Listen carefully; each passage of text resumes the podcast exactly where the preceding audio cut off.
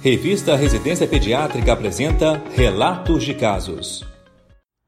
Hoje apresentaremos um caso de doença de Kawasaki. Se trata de um lactente de oito meses que iniciou quadro de febre alta persistente, vômitos e diarreia.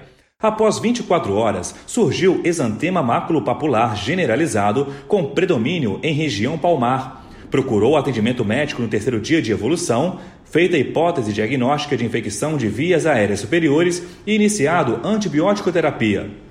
Porém, como não apresentava melhora da febre e de outros sintomas, foi levado novamente para avaliação médica no sétimo dia de evolução, quando então foi internado com diagnóstico de gastroenterite aguda.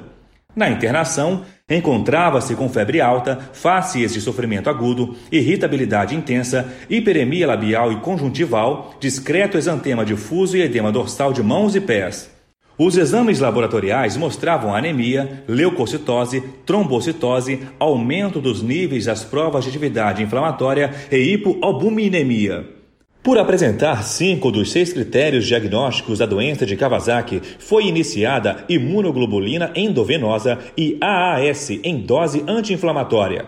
Paciente apresentou melhora clínica expressiva, mantendo-se afebril após 24 horas do início do tratamento. Por volta do 15º dia de evolução, surgiu descamação periungueal em dedos de mãos e pés. Ecocardiograma evidenciou dilatação no ósteo da coronária esquerda. Recebeu alta no nono dia de internação, com prescrição de AAS e orientação para acompanhamento reumatológico e cardiológico.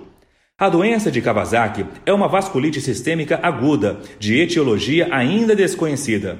Atualmente, vem substituindo a febre reumática como a principal causa de cardiopatia adquirida na infância, em países desenvolvidos.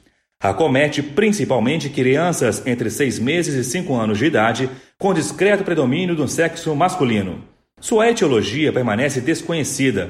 Acredita-se que fatores autoimunes, bem como agentes infecciosos e suscetibilidade genética estejam envolvidos em sua fisiopatologia. O diagnóstico é baseado na presença de critérios clínicos, como febre por cinco dias, conjuntivite bilateral, alterações dos lábios e mucosa oral, exantema, eritema e edema de mãos e pés com descamação periungueal, entre outros. A principal complicação da doença é a formação dos aneurismas de coronárias.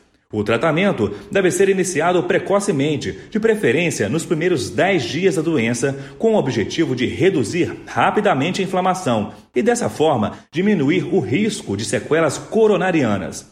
As duas drogas utilizadas com esses objetivos são imunoglobulina intravenosa e o AAS em dose anti-inflamatória, com posterior redução a fim de se obter um efeito antiagregante plaquetário.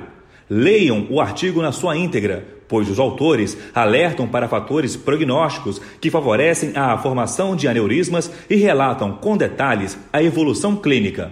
No campo de busca do site da revista Residência Pediátrica, digite Doença de Kawasaki. Boa leitura! Esse foi o podcast Relatos de Casos da revista Residência Pediátrica. Realização Sociedade Brasileira de Pediatria.